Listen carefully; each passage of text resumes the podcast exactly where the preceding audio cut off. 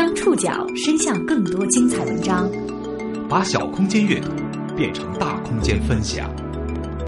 报刊选读，报刊选，把小空间阅读变成大空间分享。欢迎各位收听今天的报刊选读，我是宋宇。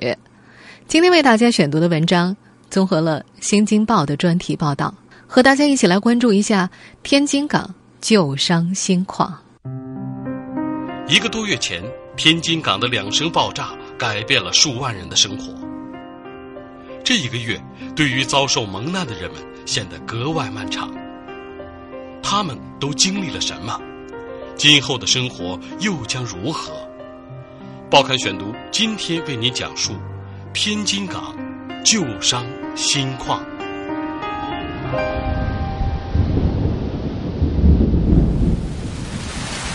即使是入秋以来最大的一场暴雨，也没能完全消除爆炸在天津港留下的印记。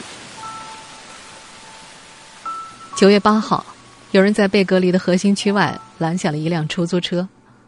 坐进车里的一刹那，一种特殊的气味迅速在狭小的车身内弥散开来。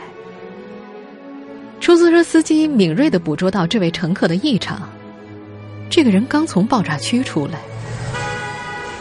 同样进出港口的是往外运送瘪掉的集装箱和变形钢条的卡车，其中一辆所在的不明物体忽然升腾起了缕缕白烟，这让经过的出租车司机有些慌乱，立即变换档位，加速离开。港口曾是天津这座城市的标志，船舶往来，巨大的吊臂挥舞着，车辆川流不息。这座吞吐量在全国排名中位居第三位的北方大港，在一个月前的午夜，却只想让无数人逃离。二零一五年八月十二号二十三点三十分左右，位于天津港滨海新区瑞海物流的危险品仓库发生爆炸。直到九月十一号，最后一名失联的消防员被找到并确认身份。官方也在这一天公布了一百六十五名在这次爆炸中遇难者的名单。另外有八位失联者被确认已无生存可能，法院将启动宣告死亡的法律程序。历经一个多月，爆炸核心区现场处置工作已经全部完成。目前事故调查组已经找到了当时的起火点，并且基本锁定了起火的物质，调查报告也会尽快公布。爆炸一个月之后，震荡渐渐平息了。受损的环境也正在修复。今天的报刊选读将为大家摘录《新京报》专题报道当中的部分内容，和大家一起来了解在爆炸发生后的一个月里，天津乃至整个国度被波动的种种细节，以及不同的人在灾难过后生活的姿态。您正在收听的是《报刊选读》，天津港旧伤新况。一个月过后。在爆炸核心区，被冲击波震毁的楼房、砸扁的集装箱，基本上都已经拆除运走。瑞海国际物流公司、月津路派出所和消防四大队的办公楼，甚至都已看不出存在过的痕迹了。而漫天大火引燃的成排汽车也被清理干净，露出了平整的地面。一个月之后，爆炸核心区唯一醒目的存在，仍是那口爆炸之后。积满了深色液体的深坑，这是一块难以愈合的疤。而在爆炸核心区之外，影响仍在继续。每天清晨七点，原本是人们开始络绎不绝涌进地铁的早班时刻，但是距离爆炸现场不足一千米的京滨轻轨东海路站已经被震毁。通往滨海新区方向的轻轨九号线已全线封闭。和安杰一样，无数居住在天津市区的人只能够驱车或者挤公交前往位于滨海新区的单位上班。安杰所在的开发区管委会距离爆炸地点仅有两三公里。爆炸后的每一天，他和同事的邮箱里都会收到环保部门发送的一封邮件。这份邮件显示，天津开发区二十四小时监控开发区的空气、水的污染状况，检测指标都符合国家标准。但是，这并不能完全打消安杰的疑虑。过去的几天，他甚至还能在附近的空气里嗅到一丝臭咸菜和臭带鱼混合的味道。同样因为气味，爆炸发生之后的每一天早晨，吕梁和他的另外十位同伴都要赶往滨海新区跃进路一千两百二十九号的一家冷冻仓库。这里已经被一股庞大厚重的气味所笼罩，那是牛羊肉腐烂的味道，就像是一条沉重的带子从仓库里飘出来。一旦有风袭来，甚至有种让人窒息的感觉。天津港是一个每年会迎来八十多万吨牛羊肉冻品的港口，在华北地区的高级餐厅里，能够品尝到的来自新西兰、澳大利亚和南美的牛羊肉。多半出自这里，因为距离爆炸核心区仅有一点五公里，这家冷冻仓库的制冷设备被震坏，氨气泄漏，无法再制冷。一万多吨进口的冷冻牛羊肉被暴露在空气里。进到库里的人说，那些解冻的牛羊肉已经开始咕噜咕噜的冒泡了，血水蔓延到大厅外边，腐肉甚至引来了黄鼠狼和老鼠。连冷冻仓库的总经理都没法忍受，他戴着口罩在门口等待要求赔偿的客户前来。货物已经被移到了仓库外部的堆场。仓库的顶部标志是一只站立的白熊，它昂着脑袋，默默注视着发生的一切。冷冻仓库打算将这些腐烂的肉类强制拉去销毁，但是遭到了吕梁和同伴们的阻拦。理由是对方没有谈论任何关于赔偿的事宜。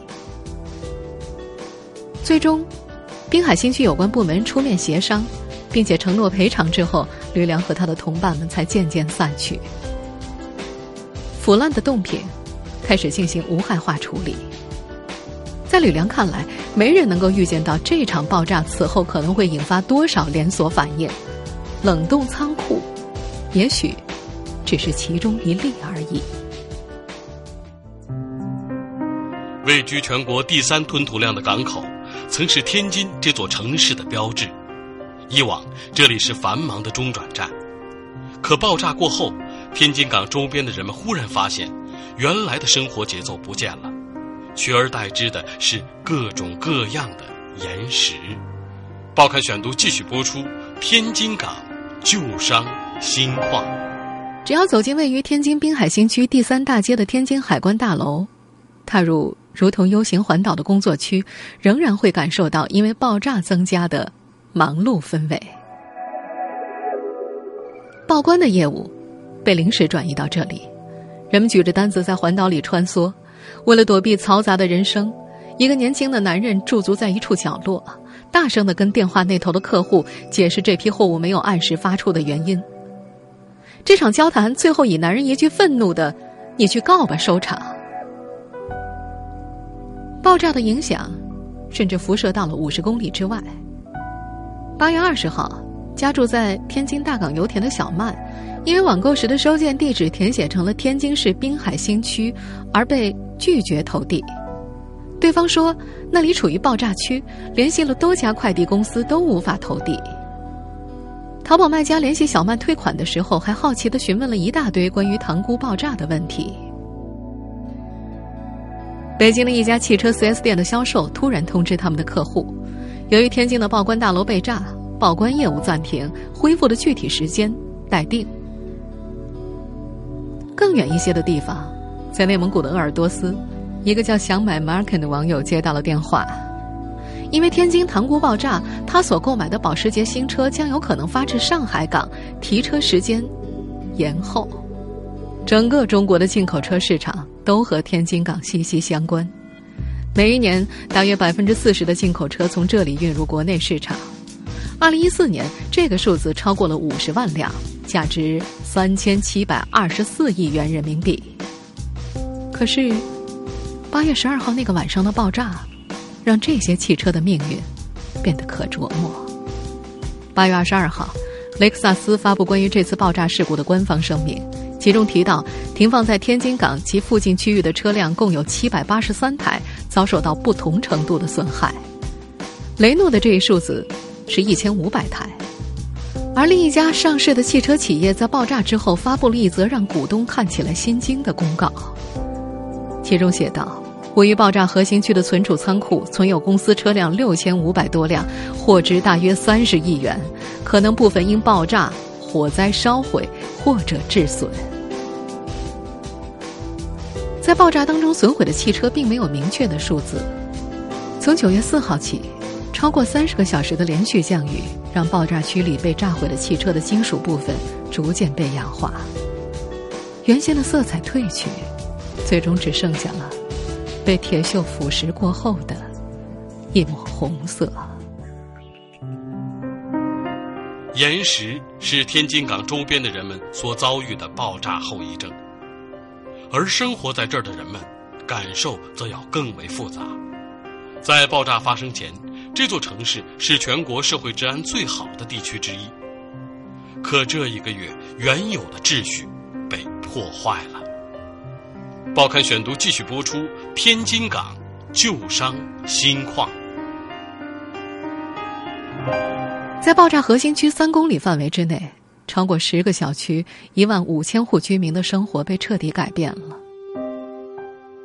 这一个月里，小魏换了四个住处。最后发现，只有出差才能有一张属于自己的床。海港城六栋的王女士，连续住了十天酒店，没办法，撇下工作回了老家。天天住酒店实在负担不起。更多的业主，则四处借宿流离，谁也不知道什么时候才能够结束这种有家难回的生活。家住海港城的李欣再次回到家中的时候，发现牢固的防盗门已经被拆开了，地面散落着炸碎的玻璃片，一箱白酒丢失，邻居家餐桌上的红酒也被开启，酒瓶旁边还放着一个只喝了一半的红酒杯。在天滨公寓里租房的徐小乐整理物品的时候，发现已经找不到自己最真实的那串小叶紫檀的珠子了。爆炸之前，他把珠子裹在洗澡巾里，每天把玩，磨蹭的锃亮锃亮的。爆炸发生过后的这一个月里，不少业主和租户陆续发现家中有财物丢失，从吉他、笔记本电脑、金银首饰到键盘、鼠标。爆炸后的第一个夜晚，一个临近爆炸点的小区里，一共抓住了六个潜入的小偷，这让看守的保安感慨：真的是连命都不要了。天津滨海新区塘沽检察院在八月二十七号对一名盗窃犯罪嫌疑人依法批准逮捕。这人曾在爆炸后的中午潜入被损害的万科海港城小区，拿走了一点六万元现金和其他财物，被正在巡逻的联动小组发现并控制。这座城市的居民素来以这里的整体安全感为傲，在国家统计局每年进行的社会治安综合指数评定里。天津是全国社会治安最好的地区之一。有人质疑家里的财物损失并不是小偷所为，或许是参与房屋维修的工人也有份儿。但是在当时混乱的状况之下，责任人根本就无从寻找。被逼无奈，有的业主在查看房屋损毁情况时，将薯片、方便面和果汁、矿泉水留在餐桌上，留下“就吃这些，别的别动”的字条。海港城别墅区里的一位业主，为了避免家里的东西被乱动，甚至打算在餐桌上放上五百块钱。但是转念一想，其实也并没有什么用。李欣是爆炸区附近派出所的一名民警，维持秩序是他的使命。但是他的另外一个身份却是爆炸当中的受害者。他受损的房子距离核心爆炸区不足五百米。上班的时候，他要劝说情绪激动的受灾群众遵守秩序；下班之后，等到了夜晚，他就要加入业主们的微信群，讨论对受损房屋的维权计划。他说自己的生活秩序完全乱了。有一天，他的任务是维持酒店内新闻发布会的秩序。他站在台阶上，五米开外是请愿的业主，都是他在海港城的邻居。那天，天气很热。太阳烤得头顶和后背发烫，有人看到李欣高喊着：“你下来，你是我们这边的。”连日的夜班已经让李欣疲惫不堪，他当时觉得大脑一片空白，随后只能够硬生生的挤出一句生涩的回应：“我还在执勤。”爆炸留给他们的后遗症，还有难以消除的心理恐慌。天津市气象台在八月二十三号十五点四十分发布了一条冰雹橙色预警信号。信号中说，预计三小时内，天津部分区域会出现冰雹，其中包括滨海新区的西部。这天晚上，雷电也伴随着冰雹而来。震耳的雷声让胡美丽一家人醒了过来。十四岁的儿子偷偷爬上了他的床，搂着他的脖子跟他说害怕。古美丽说：“其实，她自己也会害怕。”同一时刻，因为爆炸房子被毁，住在同事家的小魏则发了条朋友圈：“打雷了，心惊肉跳。”这种声音让他一下子回到了爆炸的那一晚。黑暗的夜空被点亮。地动山摇，床单、树枝、碎玻璃在空中横飞。同一天夜里，正在派出所值班的李欣猛然间醒来，发现外面一下子变得明亮刺眼。他下意识的告诉自己爆炸了，然后用被子蒙住了头。清醒过来才发现，是外面的工程车闪烁着信号灯，正在清理列车轨道。这种因为爆炸带来的恐慌情绪。并不是一种静止的存在，而是时常显现。九月五号这天，李欣和古美丽回到海港城各自的家中。中午十二点左右，一墙之隔的爆炸核心区又响起了爆炸声。李欣说：“当时自己唯一的想法就是逃跑，逃得越远越好。来不及收拾任何东西，屋子里包括他在内的四个人撒腿就往外跑。整个空气里已经开始弥漫着刺鼻的味道。”似曾相识，就像是爆炸那一晚的味道，一股很浓的火药味儿。等他跑出家，才发现小区四散着受惊的人群，他们纷纷朝着海港城南门跑去，那是离爆炸核心区最远的一个出口。奔跑当中的古美丽还冲着没反应过来的丈夫，扯着嗓子生气的大叫：“还不跑啊！想被炸死啊！”事后，他承认，爆炸发生之后，他变得没有耐心。脾气很暴躁，跑到南门，停下脚步的李欣才舒了口气。谁知道他会不会爆炸第二次？吓怕了。在追查事故原因之余，也有人在试图修复爆炸让这座城市突然显露出的脆弱一面。虽然大家并不知道，这需要多长时间。报刊选读继续播出：天津港。旧伤新矿，一系列修复设施正在这座城市运转。在不久前的报刊选读里，和大家说到，新的污水处理设备已经在这里紧急设立起来。爆炸区的积水处理达标之后，才能够排入大海。滨海新区里的十七个大气污染监测点和十五个水质监测点，每天向市民公布检测结果。最高峰的时候。爆炸点方圆五公里范围之内聚集着上千名环境应急人员。如今，爆炸区的集装箱已经被清理大半，积水也被抽走，露出了裸露的空地。根据媒体报道，爆炸核心区在两个月之后或将开建公园。滨海新区计划用二十四公顷土地建造海港生态公园，以修复环境。而这些爆炸的亲历者们。也在试图修复自己原本的生活。九月五号，李欣第五次回到了海港城的家里，看着被爆炸产生的气浪掀翻在地的冰箱、洗衣机，屏幕被划花的电视机，满地的玻璃碴子，他有些恍惚，眼前总是浮现出新家刚刚装修好的样子，那是他和家人多年的心血。家园被毁了，很多人觉得人生已经触了底。但不管爆炸发生一个月、一年还是十年，生活仍然要继续。活着的人要去承受伤痛，同样也存有希望。九月九号下午，古美丽一家把从海港城抢救回的家具运到了出租屋里。他打算修理其中一台看起来坏掉的落地扇，以及擦洗落满灰尘的衣柜。因为爆炸受伤，已经离开天津返回老家新疆休养的王华，八月十七号拿到了爆炸时遗失的手机。他发现里面有一百八十八个未接来电。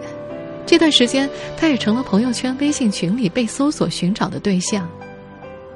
失去联系许久的朋友，千方百计的打听到他的电话。这是他在爆炸之后觉察到的一丝难得的温暖。此前因为忙碌疏远的朋友，如今被拉近，他发现其实还是有很多人在乎你的。他给每一位朋友回电，一遍一遍重复讲述当天晚上到底发生了什么。他打算休养完毕之后再回到天津工作，而家住海港城的小魏，则新认识了一个叫苏珊的女孩。爆炸当天晚上，在第五大街，穿着拖鞋的苏珊曾经拨开拥挤的人群，哭喊着失踪的弟弟的名字，直到在唐宫医院的病床上看到连眼睫毛上都沾满了血的弟弟，而救了苏珊弟弟的人正是小魏。小魏说。若干年之后，他再想到和苏珊姐弟以这种方式相遇，内心还是会被触动一下，觉得很珍贵。李欣所在的海港城六栋住户们的微信群依然很活跃，除了讨论房屋收购的问题，更多的时候是成员们在里边相互鼓励打气。一位邻居甚至在群里寻找爆炸时赠送他一条牛仔裤的大姐，希望能够跟对方说一声感谢。当时。他来不及套上衣服，穿着短裤拼命跑下楼。这让李欣第一次觉得，以前连照面都没有打过的邻居，因为爆炸相互走近。他所在的微信群里的十二户业主，有人受了重伤，有人脚底的玻璃碴子到今天还没能完全取出来。但是大家最常出现的感慨是：全楼都活着，我们很开心，大家都知足了。对于李欣来说。他现在最大的希望就是，天津以及所有受到爆炸影响的人都能够安然回到原先的生活里。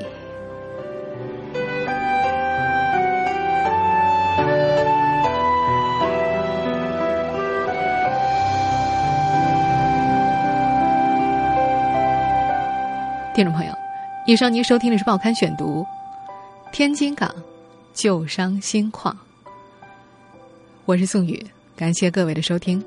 今天节目内容摘自《新京报》，收听节目复播，您可以关注《报刊选读》的公众微信号，我们的微信号码是《报刊选读》拼音全拼。下次节目时间再见。